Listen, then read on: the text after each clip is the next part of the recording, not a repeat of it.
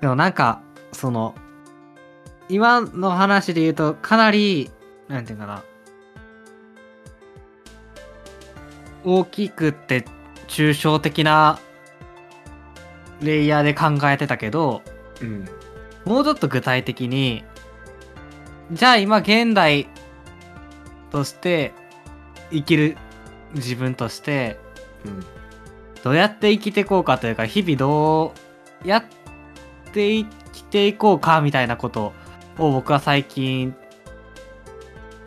考えててうん。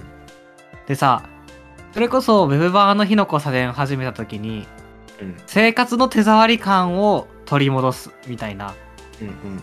まあもともと持ってたかどうかは分からへんから取り戻すという言葉を使うのが正しいかは分からへんねんけどうん。まあ生活の手触り感というものを求めてで生活の手触り感とは一体何かというところから考え直すためにウェブサイトを始めるっていう、まあ、ステートメント的なものを書いてでまあ始めたわけやんか。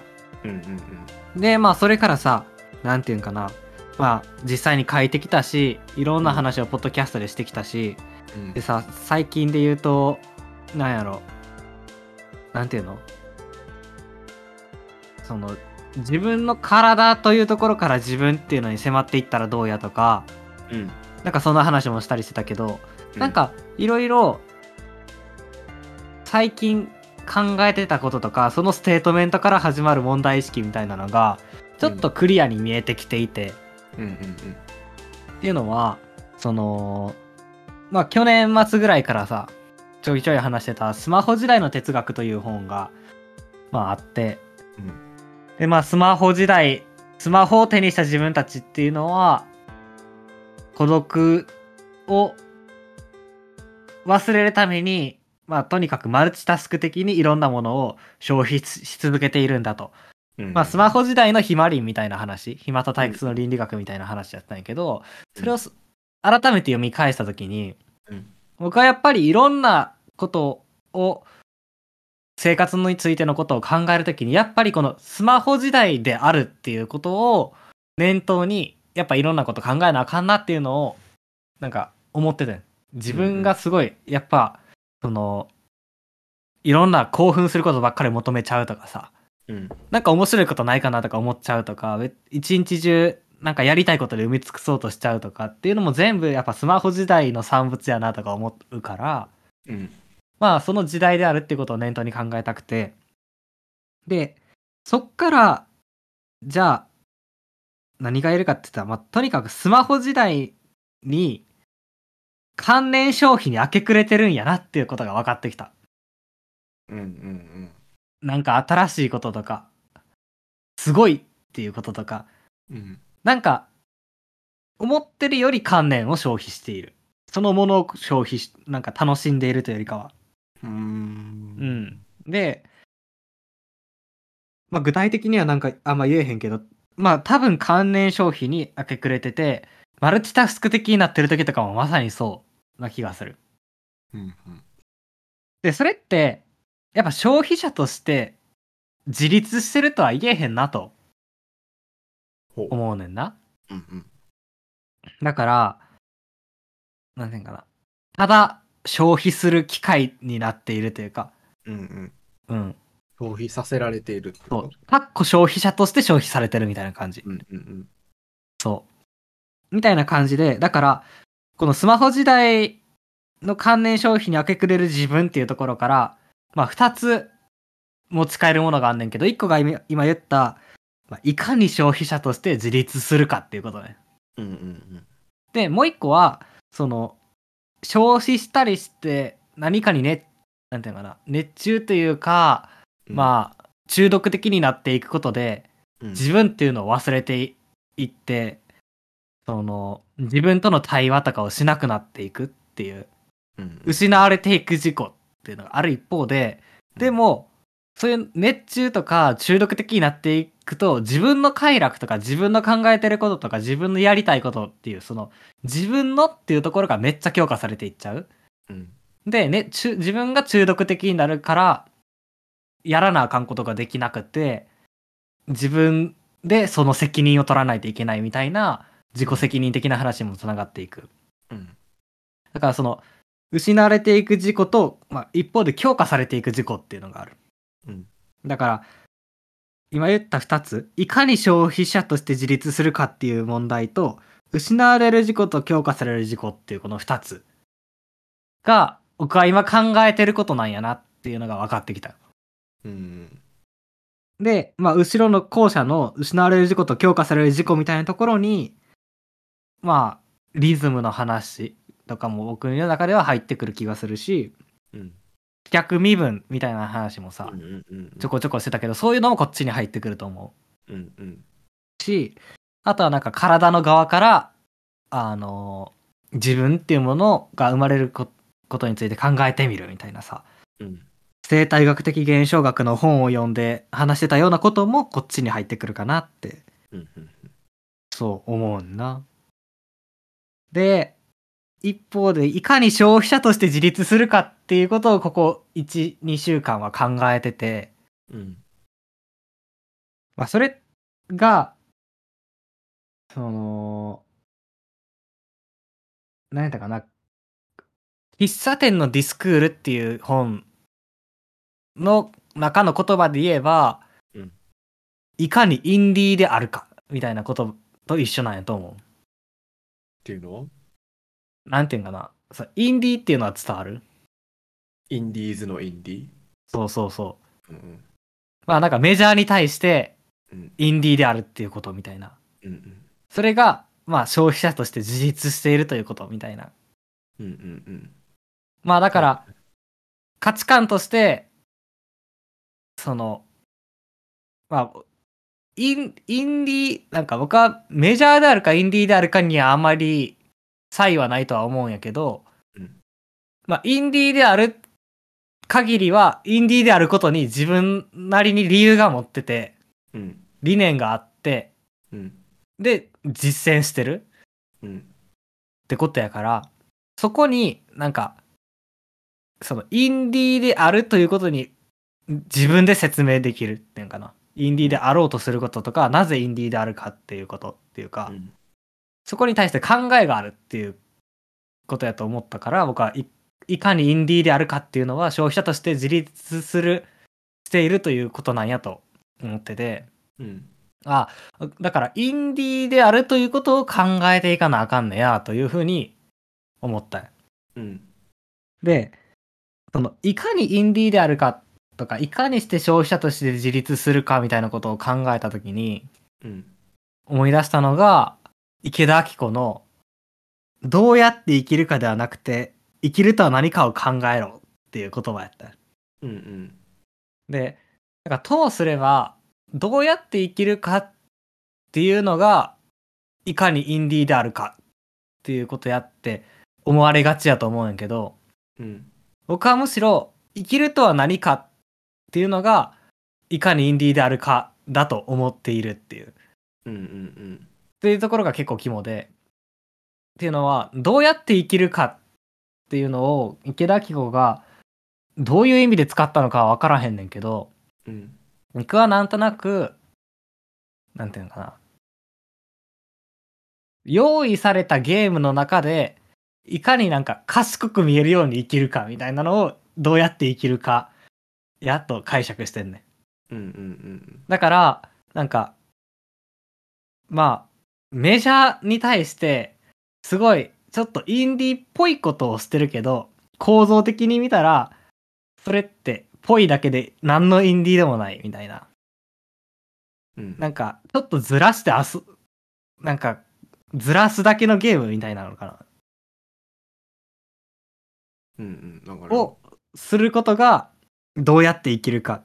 うん生存ゲームの一部になるってことな。そうそうそうそう。だ、だから、うんこれが、なんていうかな、世の中にし対して、社に構えんのとかも、僕はこのどうやって生きるかに入っちゃう気がすんねんな。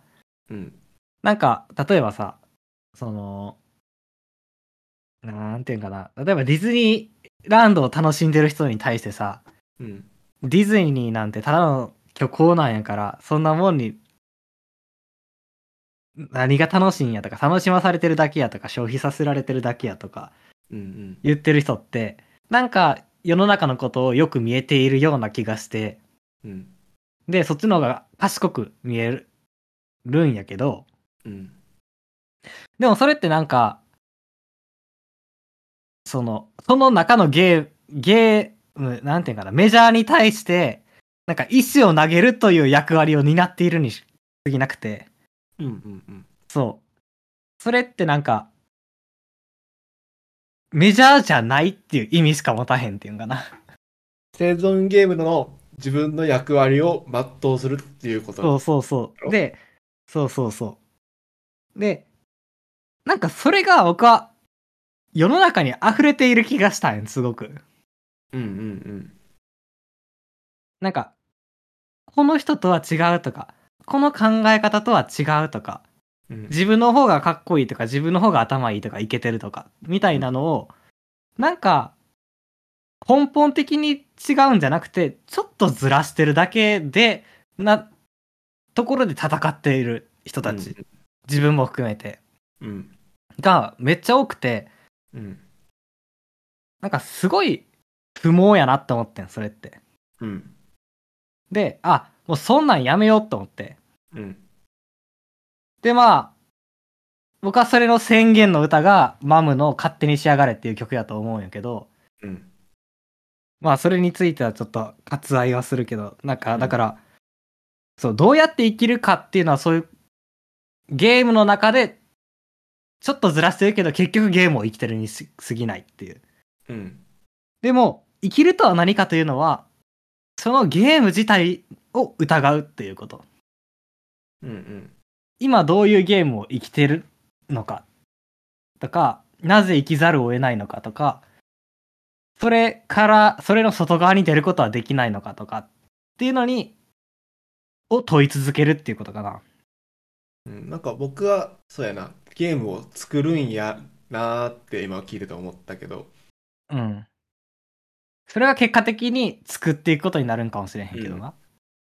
で、そう。だからその先に、それを疑った先に、じゃあ自分はこうやってやるって言って生まれてきた、その、こ自分はこうやって生きるって生き方は、うんただゲームの中でずらしてずらしてやってるだけの、どうやって生きるかっていうのは全く違うものが生まれてくるはずっていう。だからなんていうのかな物差しがあるってことやんなこのどうやって生きるかって、うん。この何かのそれ言ってくれたみたいに差で生きるじゃないけどうん。この大きなものこうずらして自分の役割を作るみたいなうん。で結局大きなものの中でしかそれもないよっていうことやんな。そう。そうやねんなそれもまたって話やけど生きるとは何かを考える考え続けることって相対的な物差しが何かのからの物差しがあるってことじゃなくてっていうのかなそれがじ自分があるってことやな自立しているというか、そう。そうそ。れこそそれこそ自立やんなそうやねん。で、あ、そうなんやと思ったのがちょうど去年末ぐらいやったんやな。だから池田明子が言うこの言葉、どうやって生きるかではなく生きるとは何かを考えろっていうのは、こういうことを言ってたんかもしれへんっていう。うんうんまあそういうのにたどり着く過程が僕は、ウェブバーナの日の交差点に書いた、シャープ29の20代はマムと共にあるっていう曲で、マムが、その、消費社会の中に、で、なんか、違和感とかがあって、苦しんでいって、どんどんなんか、観念の勝負みたいなとこに落ちていっちゃって、うんで、サイのサイのサイ、サイをどんどん求めていって、自分はこっちと取る。この方がクールやからみたいなのをやっていくけど、うんでも結局それも、このゲームの中に、の一部でしかなくて、みたいなのに囚われていっちゃって、うんうわーってもう、もう無理、勝手に仕上がれって叫んで彼岸に飛んでいくみたいな歌、なんか過程があって、うん。あ、これってまさに池田明子が言ってた過程そのものなんじゃないかっていう。うんうん。っていうのをちょうど書き残してて。でちなみにそこの記事のメモには、その、玉置周慶の、えーっと、インタビューの記事もメモに残してて、うん。なんか対人関係について結構、なんか、諦めてるじゃないけど、分かり合うとか、そんなのはできないと思っているタイプらしいな、玉置周慶が。うん。その対人関係についてこんなこと言ってて、えー対人関係の話だといろいろな局面で2つのパターンがある気がしていて、絆とかつながりとか頑張ろうとか素直に言ってる人と、それをニヒルに見ている人がいる。うん。で、僕は最近までニヒル側にいたんですと。うん。で、そんな綺麗事並べてうまくいかないでしょって。でも、そういう風に頭良さそうにヘラヘラしているだけじゃ何も変わらないし、自分自身を不幸にしている気がして。うん。どうにかその両者の間に行けないかと思って、人間は考え方や物の見方もバラバラなんだけど、どうせバラバラだからって諦めて気持ちいい思いをするのはやめた方がいいなっ。ていう風に言ってて、まさにこれが生きるとは、えどうやって生きるかをやめた瞬間やと僕は思ったよ。うん。うん。うん。で、あ、僕もこっち側、こういうものをやめて、うん。生きるとは何かっていうのを考えたい。うん。みたいな風に思ってた。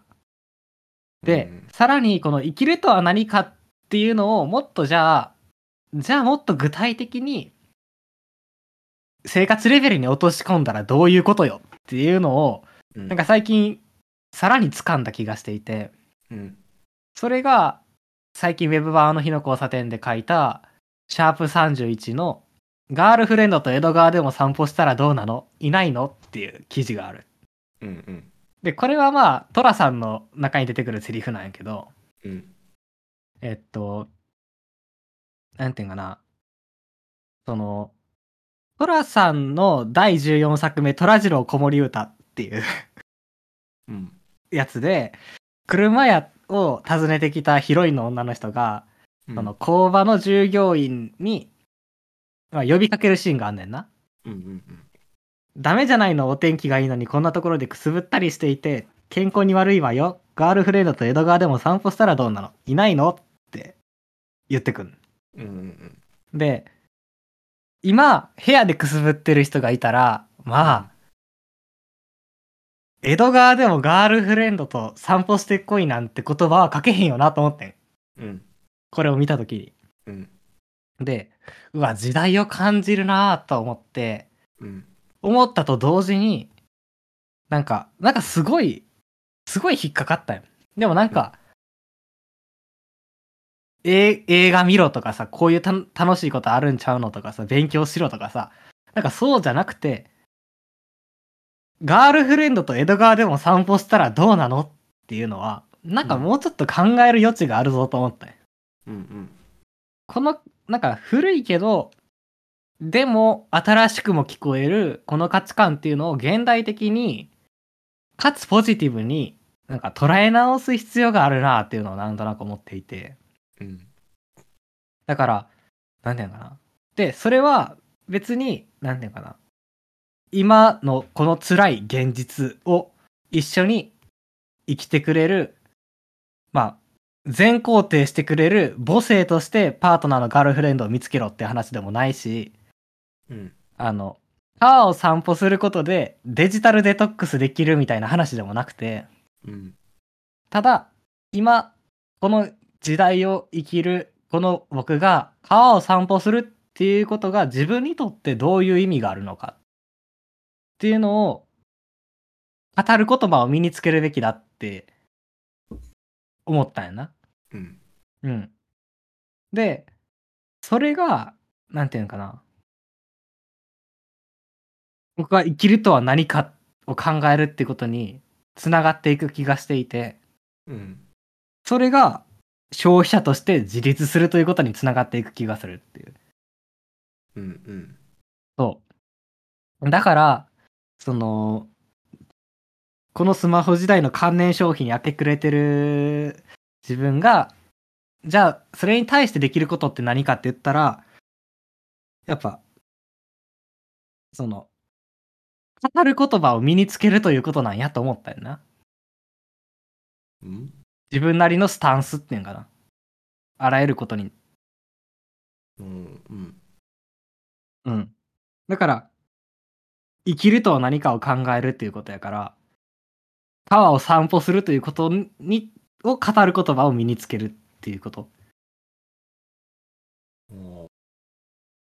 やと思っていて、うんだから書くっていうことだったりとか、作るっていうことで、社会との距離感を測ったり、侵入角度を設定するっていうんかな。でニヒルに見るっていうことと一緒じゃないの？いや、それは違う。ニヒルに見てるのは、なんていうのかな。ニヒルに見てるのは、うんそこに価値転倒がないね。だから新しい価値観を提示してないっていうんかな。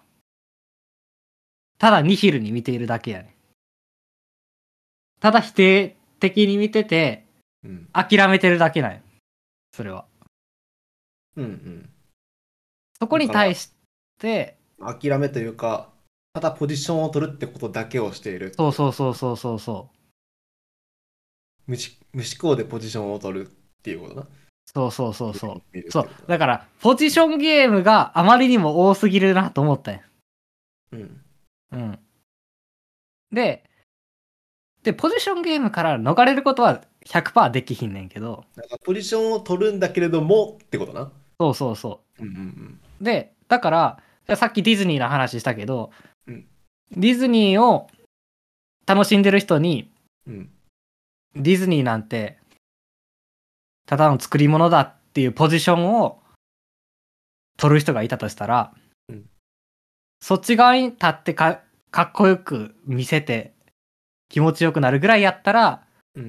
いや、作り物かもしれへんけど、僕はなぜディズニーで、だから作り物であることを織り込み済みでなぜ楽しみたいかという語るこことを、語る言葉を身につけた方が、よっぽど消費者として自立している気がする。うんうん。ってことは例えばニヒルに見てる人たちがこれをニヒルに見るということはどういうことなのかっていうのをちゃんと考えてるってことはどうそれは同率になると。同同率になるっていうこと。うんオッケーオッケだから否定がダメというわけではなくて、し、諦めがダメというわけではない。ーうんうんうんそれは、否定的に見ることで、新たな、なんか、しなんていうのかな、パースペクティブを提示してくれるなら、うんうんうんそれは人類にとって重要な一歩になるはずっていう。うんうん何も生み出さなくはないってことなそうそうそうそうそだからじゃあ何も生み出さなくはないやなう。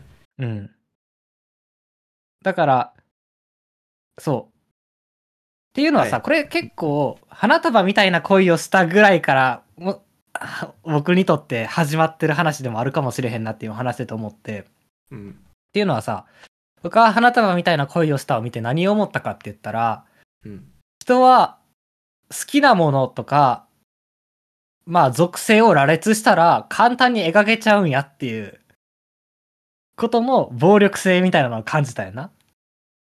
この人は大学何年生でこの辺に住んでて、うんで、こういう趣味を持ってたらこういう会話をするはずで、で、こういう人と出会ってこういう人生を送るみたいなのをかなりの解像度で書けちゃうっていう。ってなった時に、じゃあ好きなもので人がそんな解像度高く書けちゃうんやったら、うん何が好きかっていうのは決してアイデンティティにはならへんねやなって思ったよ。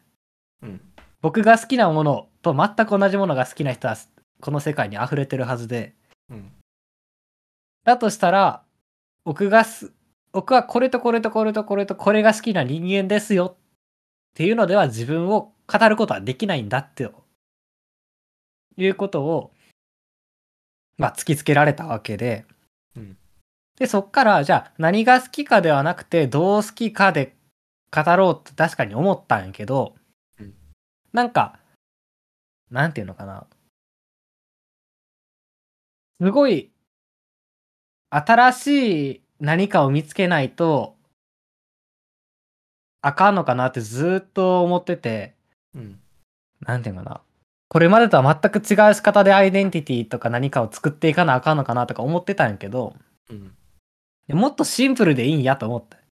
うん。もっとシンプルに、なんか、今好きなものとか、うん。今の属性を、ただのポジションとして、記号として扱うんじゃなくて、うん。それをいかに文脈に落とし込むかっていうんかな。で、文脈っていうのも、なんか物語的な話ではなくて、うんもう少し、なんか思想的な話っていうんかな。に落とし込むかっていうことなんやなーっていうのが、うん。そう、分かってきたっていう。うん。うん。結構最初にそんな話したよ、昔。そ僕もそ同じことを昔は思ってて、僕は、ぼ、僕、僕の人生を僕だけしか歩んでないっていう自信がそのままアイデンティティになってるみたいな話をした気がする。う。うんうんうんうん。このなんか一個一個の、なんていうのかな、プロフィール的なことじゃなくて、そその人生のそのそのものが唯一性があることが唯一性があることに自信があることがアイデンティティにな。の確率になっている。だから、あのー記号でさ、うん。どんな記号を身につけるか、どんだけ人と違う記号を身につけるかっていう話ではないという。うん、そう。ぜあの相対的にアイデンティティが決まらないという。うん。そう。で、でも、まあ、アイデンティティまで考えてないにしても、なんか自分をその相対的な世界に持ってい、無自覚に持っていっちゃってる気がするのが、この、なんていうかな。うーん。なだ、ただ何も考えずにいろんなものを消費しちゃってる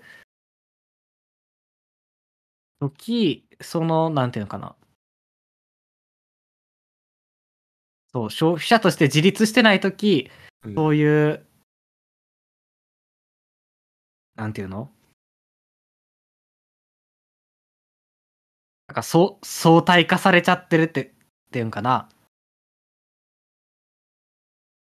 無造無造の一部やと、じゃないと言い切れないみたいな。そうそうそう。になっちゃってる。だから、いかにインディーであるかとか、いかに自立するかっていう話をしたときに、すっごいすっごい新しいものを身につけたり、自分で作ったりみたいな、なんか、さ、丁寧な暮らし的な話になっていっちゃいがちやけど、うん。いやいや、そういうことではなくて、やることは同じかもしれへんけど、うん。そのやることに対しての、まあ、アプローチの仕方というんかな、うん。が、全く異なってくるんだということが分かってきたって。だから、うん。ただ川を歩くっていうことでも、デジタルデトックスするっていう、なんか、牧歌的なさ、なんか、いいことしてる感じみたいな、ソーシャルグッドなことしてる感じみたいな、うん。を享受するために川を散歩するとかやったら、ちょっとなんか、ポジションになっちゃってる感じはする、しないでもないんやけど、うん。でも、それをなんかもう少し語る言葉を身につけて散歩できたとき、うん。それは、なんか消費者として自立している気がするみたいな。主体として自立している気がするみたいな。うん。なんか、抽象的に言うとさ、なんか、なんていうのかな。自分の振る舞いに役名がついてるってこと、ついてないってことやんな？うん。じゃない？自分の振る舞いに役目がついてない。ってことをしたいんじゃない？ああ、ああ、ああ、ああ、うんうんうんうんうんうん。そうね。なんていうのかな？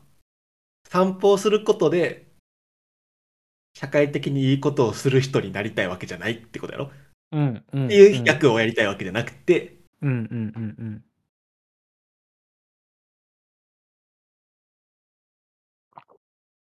その散歩することが何なのかってのが自分の中にある。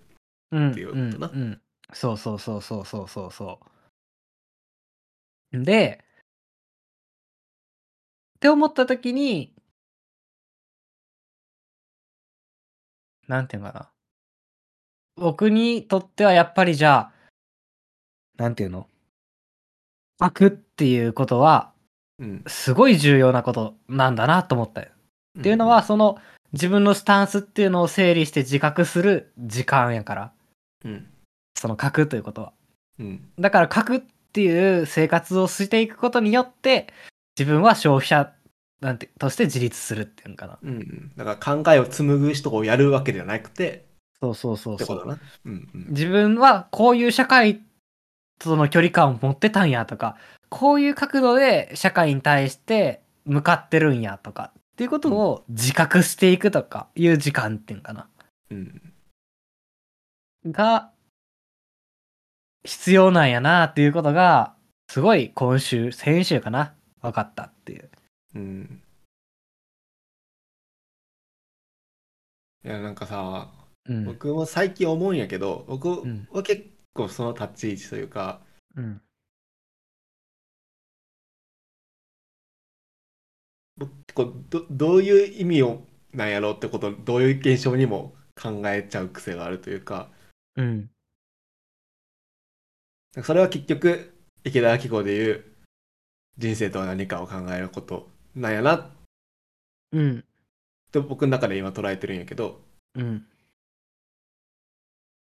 それってどうやって人生を生きるかっていう立場を、まあ無意識にでも取ってる人からすごい達観してるって捉えられるっていうのがすごいきついねんな。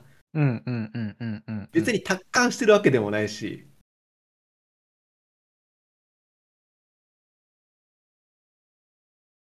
うんうんうん。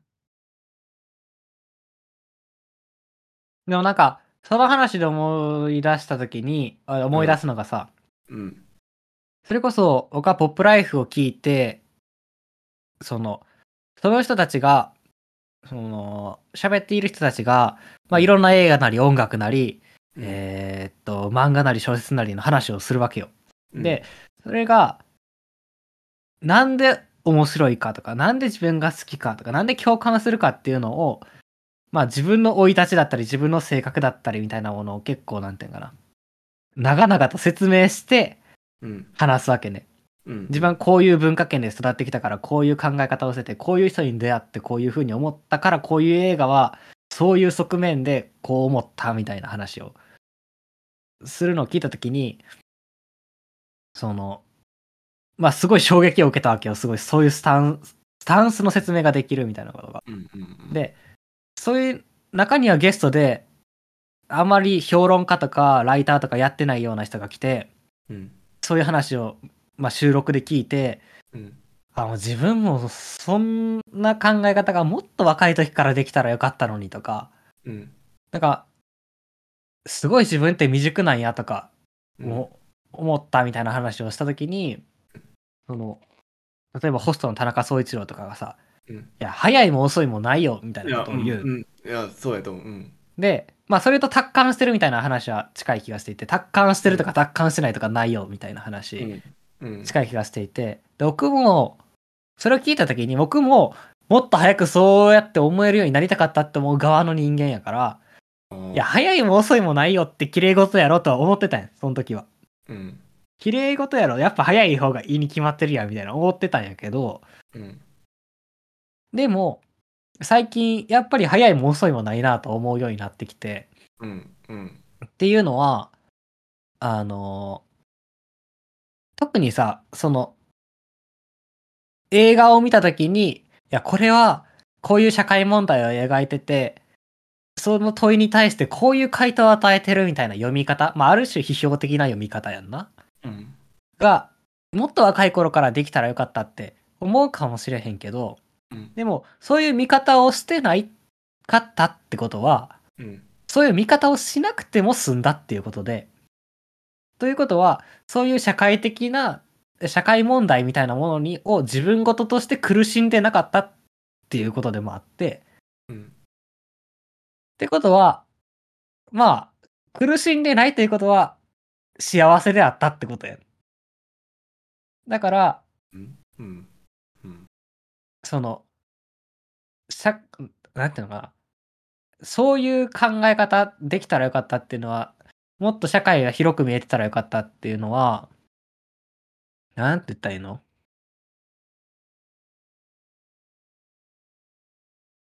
その問題をさ、自分事として感じるからそういう見方ができるわけであってさ。うんでも自分事として感じてない時って、うん別に苦しんでないから自分事として感じてないわけやから。うん。だから、なんていうの？十分、なんていうの？それはそれで幸せ。考えてないことが、考えてなくても十分生き、生活していけるっていう。で、初めて、そういう問題が自分事として捉えられたときに、うん。そういう問題に直面して考えるようになる。うん。から、その、問題に直面してない時は考えてなくたって、十分幸せに生きてるんやから、別にそれに早いも遅いもないっていうことだよ。直面して初めてそれは問題として現れるからっていう。問題として直面してない時に、問題としてちょ自覚できたらよかったって思うのはなんかうん違う気がするっていう。それはそれは違ううんそういやその通りやと思うしうん。それ早いのも遅いもいやそそそうそうやった。そのタイミングやったということなんや。なななんていうの？しかもこれはなんか、そうだから、自分事として捉えられて初めて、うん。そう、そうであるっていうかさ、もう、そう、自分事として捉えられて初めて自分事であるからさ。なんか、議論されてはいるけど、自分事としてないものに対して関心持ってればよかったみたいな、議論されてることにも多分目がいかへんから、そういう時って。なんかさうん。そのもっと早くからとか若い時からこういう考えができとけばよかったっていう意見が一つあるとするやんうん。僕それと僕が家庭教師やってて数学の問題を教えるときにえ答え何って聞くのと一緒やと思うねんなうん。うん。うん。それ何？早いからいいわけじゃないなんていうか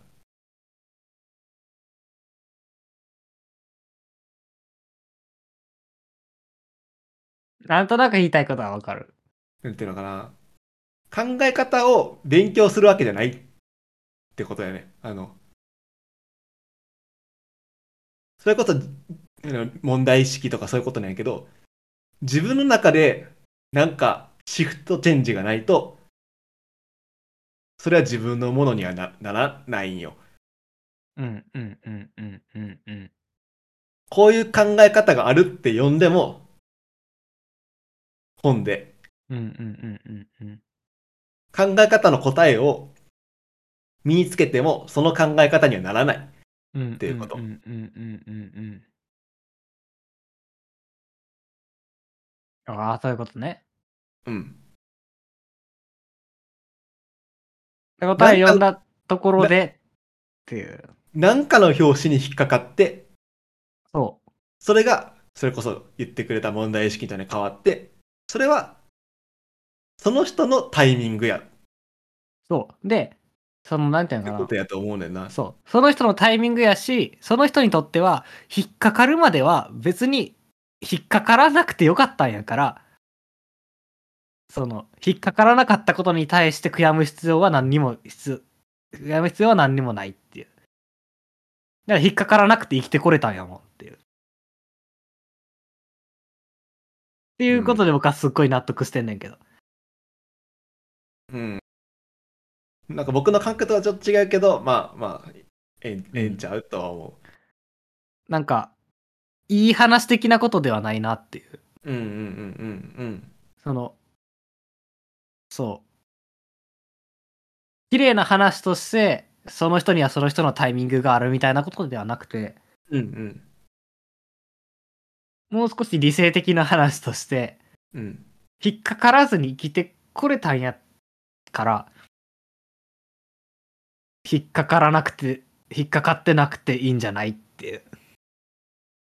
で、引っかかった時に初めて自分ごとになる。っていうことでいいんじゃないっていう。うんてか、そういうことでしか自分ごとにはならへんうんしっていう。だから僕は引っかかってないこと世の中にたくさんあると思うけど。まそう、そうなんか、そう。あの、引っかかるには、引っかかるタイタイミングが必要やということやと思うね、僕は。あ、うん、うん、うん。で、いやでもさ、それはさ、そういう言い方やとさ、うん。引っかかった人の方がいいみたいな方に聞こえてこうへん？そういうわけで。ではない？そういうわけではないやろ。うん。いやなんかひ引っかかるには引っかかるタイミングが必要だって言い方をするとそう聞こえちゃうんやけど。あ、そう？それ、だって、だってタイミングがまだ訪れてないみたいなニュアンスを含んじゃう気がすんねんけど。うん、まだ訪れてないやん。でもそれはいつか訪れることを前提としてる気がするやん。だけど、訪れた後の方がいい、いいわけではないやん。まあそうか。うん。訪れたんやん。確かにそうやけど。いやでも、相手にとっては訪れてたいっていう気持ちがあるやんか。うん。そそれは訪れてたいってことじゃない？う。そうか。まあ確かにね、うん、うんなんか、伝わらへんな。むずいな。いや、わかんねんけど、ちょっと微妙に違うんやな。うん。同じことは多分思ってるんやけど、微妙に解釈の仕方が違うんやろうな。でや、そう。あと一個だけ話したいことがあって、うんその、今日、群像っていう雑誌を読んでたよ。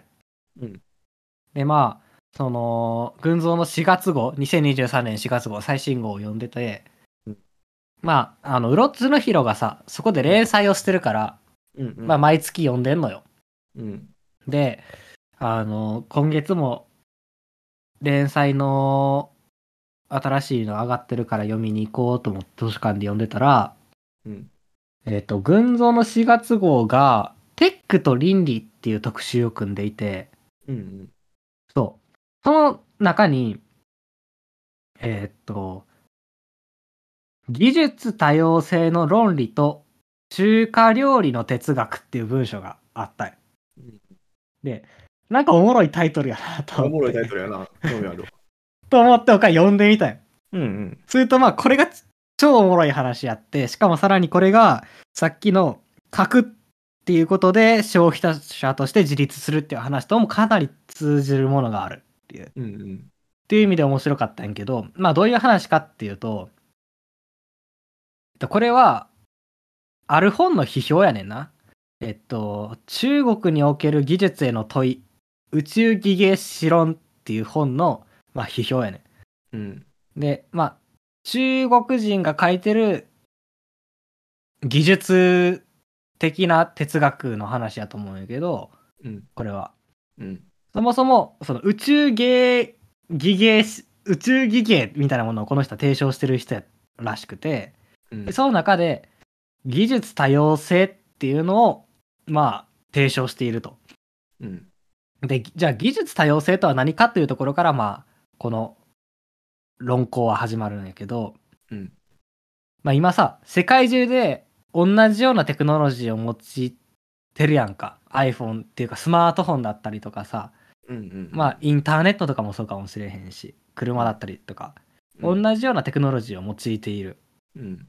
で、そういうことに疑問を持たない人っていうのは少なくないだろうと。だからつまり、テクノロジーは、同じ、世界中で同じようなテクノロジーを使ってるっていうことが当たり前に思ってる人も多いでしょうと。うん。で、テクノロジーは単なる道具に過ぎなくて、それを採用する集団の価値観とか、使用する人の精神こそが文化を左右するのだから、テクノロジーは何を用いててもいい。均質化されててもいいって思ってる人は多いでしょうと。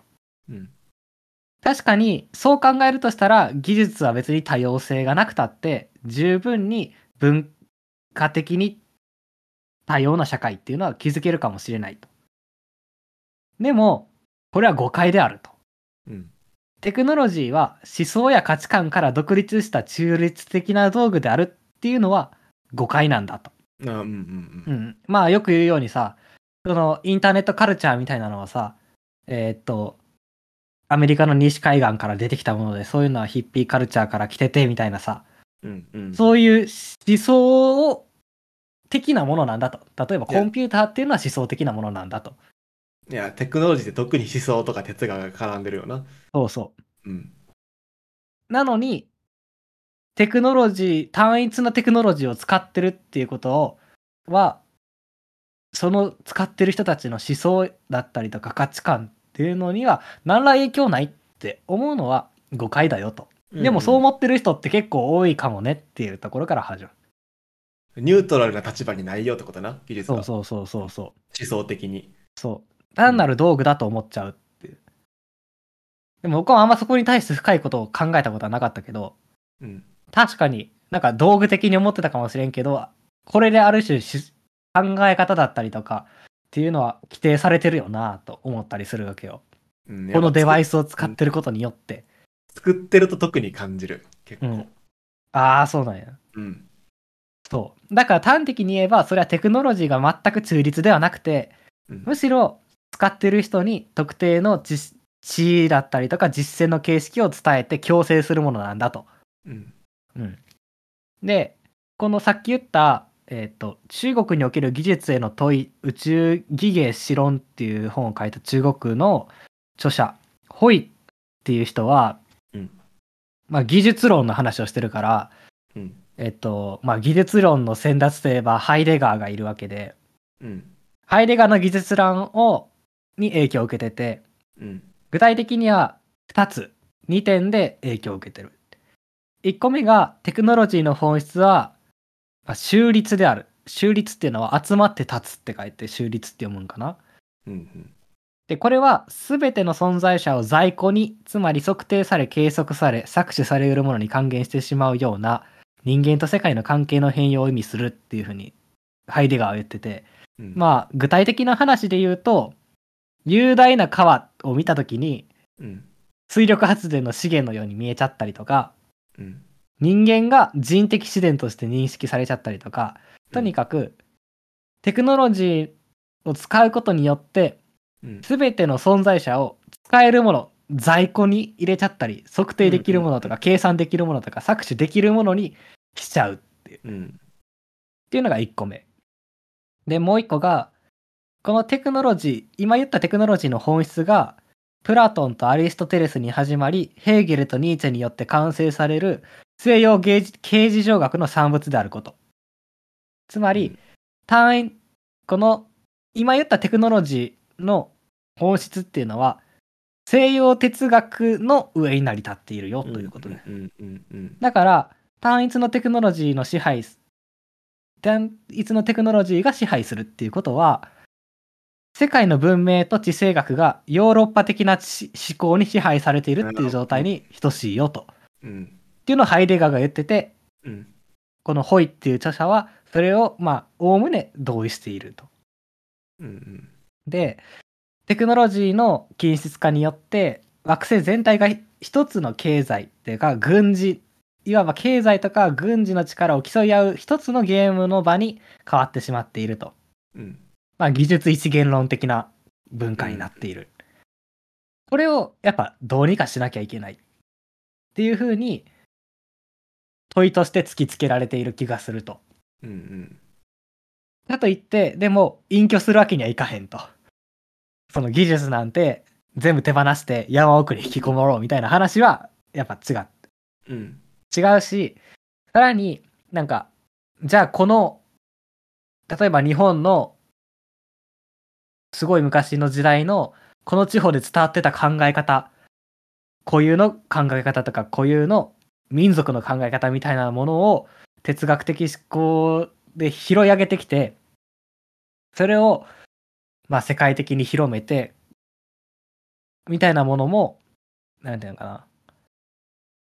そうだから、こ固有の故郷とか民族に由来する哲学的な思考を使ってグローバルなテクノロジーを乗り越えようとするのも危険だと。うん。まあ、結局同じことやんか。西洋哲学で支配されてたのを東洋哲学で乗っ取るみたいな話にななるだけで、うん。それは、それはそれで危険。うん。で、そうそう。じゃあどうしたらいいかっていうと、そこで技術多様性っていうのを提唱すると。うん。で、この技術多様性というのは一体何かっていうと、これは別に決して、スプーンの絵には多様な長さとか装飾があるよみたいな話だったりとかさ、うん。スマートフォンにはいろんな機種があるよっていう話じゃないと。うん。えーっと、そうじゃなくて、なんかもっと哲学的に、あるいは存在論的にテクノロジーっていうものについて考えなきゃいけないってことを言ってて、うん。そのテクノロジーの多様化を通してゲームっていうのを複数化していかなきゃいけないと。うん。うん。で、その鍵となるのが、ホイ独自の概念である宇宙技芸であると。うん。で、えーっと、この宇宙技芸っていうのが説明難しいから正しいかわからへんねんけど、うん。まあ、あらゆるさ、地域には、その地域特有の技術とか考え方とかうん。習性とかいろんなものがあって、うん。で、それって、あの、なんていうのかな。その地域の生活習慣とか、暦の考え方とか、うん。その、そういうものともつながってたりする。うん。例えば、まあ、後々出てくる中華料理の中に、何やったかな。五、五つの味って書いて、なんて読むの？ゴゴミって読むのかななかな。な見たことある？なんか見たことあるな。そう。っていうのがあると。うんうん酸味、苦味、うん。甘み、辛み、あとなんていうの？塩辛さ、なんて読むんか分からへんけど。塩味？塩味そう、5つの味。うん、あれな。で、中華料理の理想っていうのは、この5つの味を組み合わせながら絶妙な調和を保つように料理することだよ。うんうんうんで、どれかが抜きん出てるっていうのは、その価値観からしたら別にいいものではない。うん。うん。だから、まあ、中華料理というか中国料理といえば辛いものっていうイメージがあるかもしれんけど、うんそれは今のか言った価値観からすると決して美しいものではないらしい。辛いだけじゃあかんってことそうそうそう。辛さの中に酸味だったり、苦味だったり、塩味だったり、それが融合して、旨味というか、うあの、完成された中華料理になるってことそうそうそう。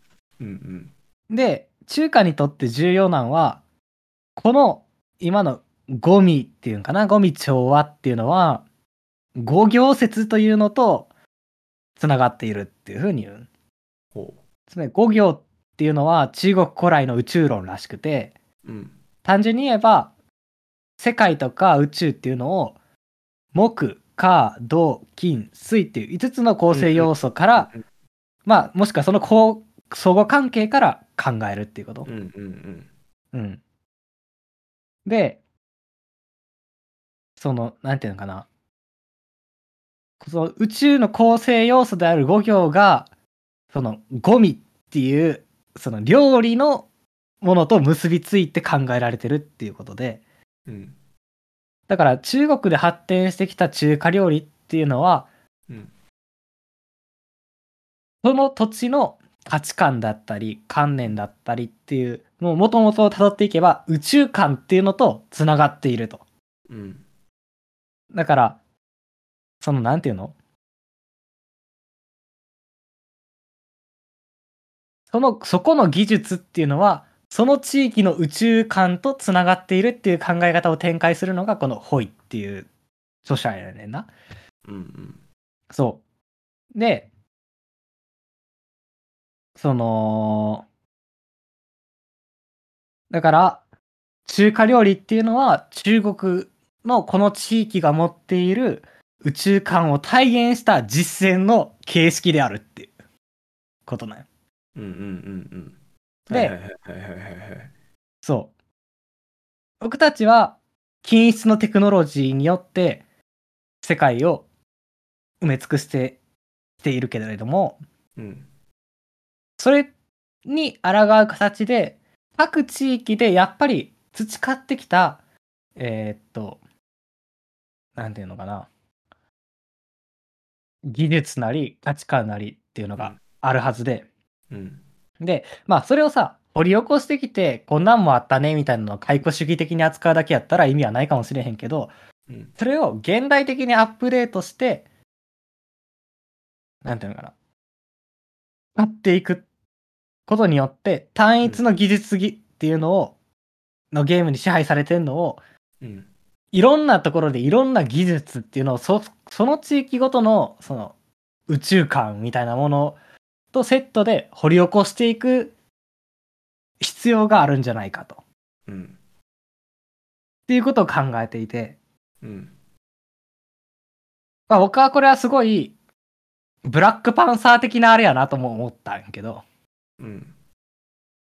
あれもさ、結局西洋哲学的なものを、ワカンダ的な解釈で使ってるやんか。うん。で、あれは、す西洋技術とも違うものが生まれてたりする。うん。結構さ、日本もそういうとこね。うん。僕、そこが日本の技術の強みやと思うねんな。そう。だから、それ、しかもそれがどこが偉いとかうん。っていう話ではなくて、うん。世界各国にそういうものがあるということ。そう、あるということやんな。うん。で、そ日本にガラパガラケーがあるということやったと思うねんな。う。うんうんうんうんうん。なんかそれってすげえおもろいなと思ってて、うん。そう。まあでも、やっぱ技術一元論的な文化を生きる自分たちにとっては、うこの宇宙企業を理解するのはやっぱ難しいらしくて、うん。さっきの中華料理の例を挙げて、僕はなんか、ああ、理解できたなっていうか、理解、納得しやすかったなって思ったけど、うん。それ、納得しやすかったかもしれんけど、多分伝わってないっていうふうに著者は言ってて、うん。だから、まあ、とにかく異なる宇宙技芸っていうのを、まあ、宇宙技芸の実践として中華料理っていうのがあったわけやけど、異なる宇宙技芸を理解して、そこにある、まあ、認識の差異、うん。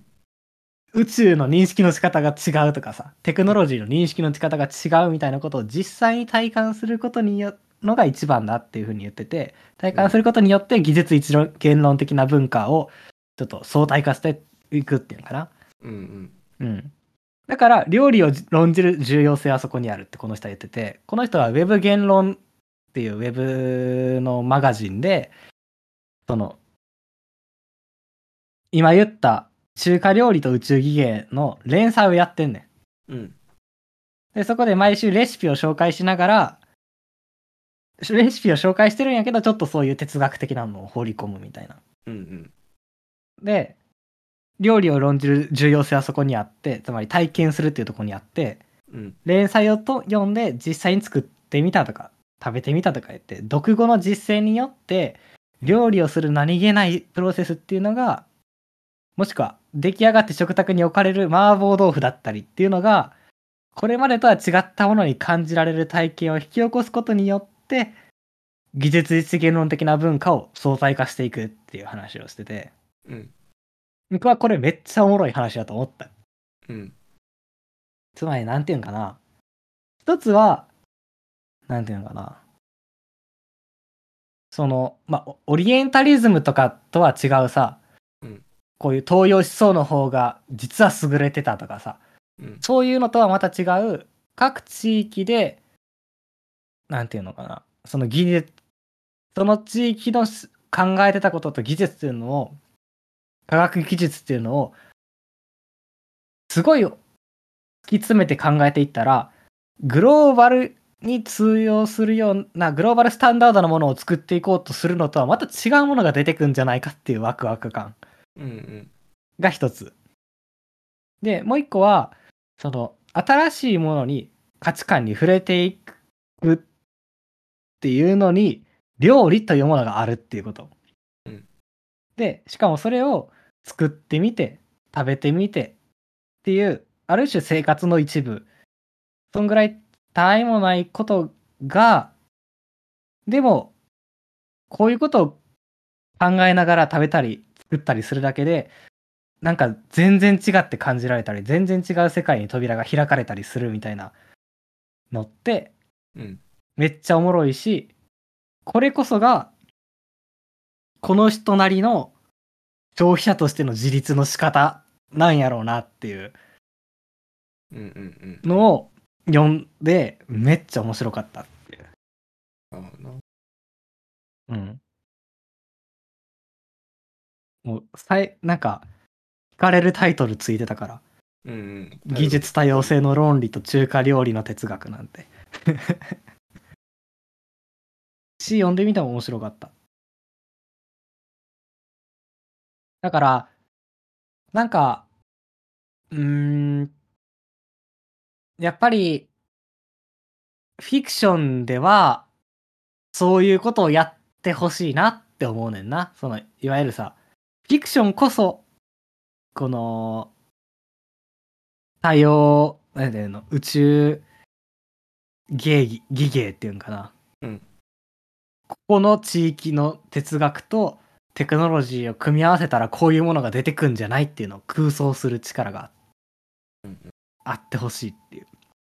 そういうものを僕はブラックパンサーにも感じてたし、あのーシャンチーにも感じてたね。なんかそういうのをなんか、やっぱフィクションっていうのはそういうなんか可能性を追求してほしいなっていうのも思ったなっていう。今日はこれを読んで僕はめちゃめちゃテンション上がってた。技術に触ってるとさ、技術つか、ね、作っている身からすると、ぱりやっぱ思想をビシビシと感じるよな。あ、そうなんや。うん。どういう？ん iPhone なんかはと特にそうじゃない？いややっぱやっぱぎ技術ありきじゃないよな。うんうんうんうんなんていうのかな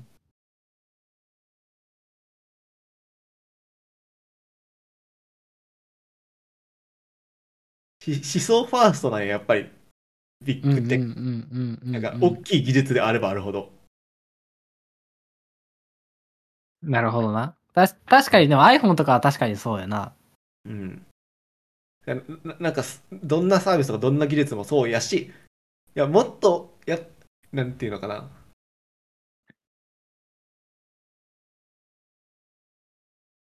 この、言語の仕様とか読んでても、うんうんうんすごくし思想を感じるというか、うん。うーん。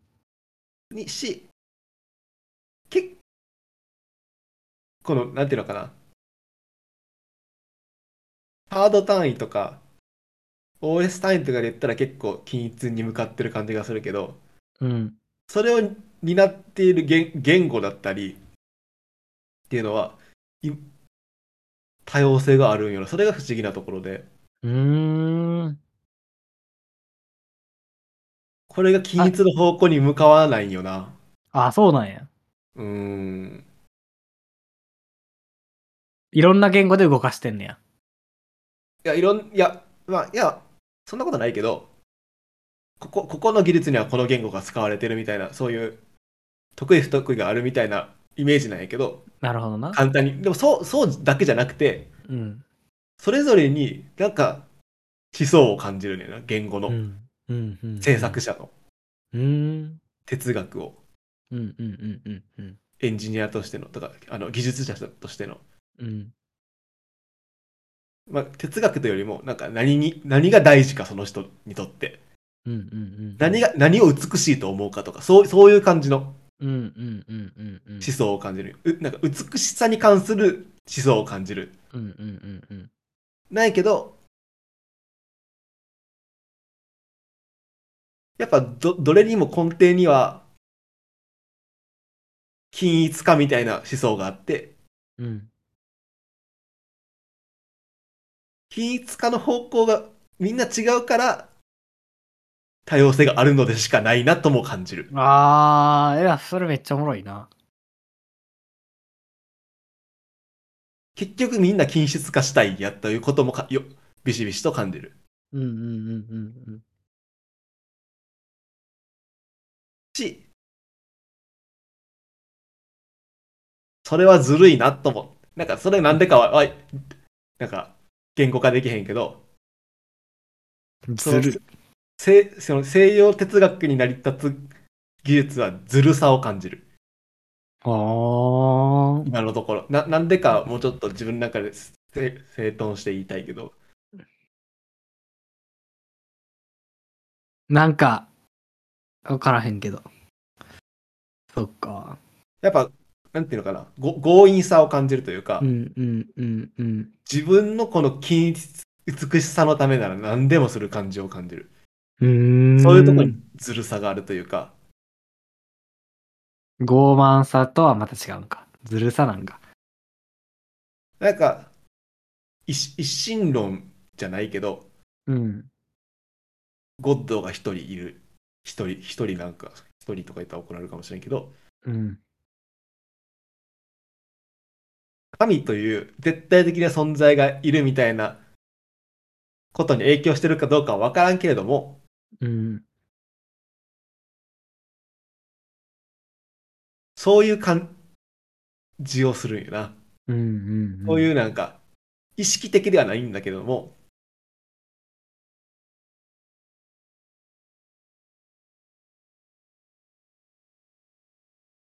があるから、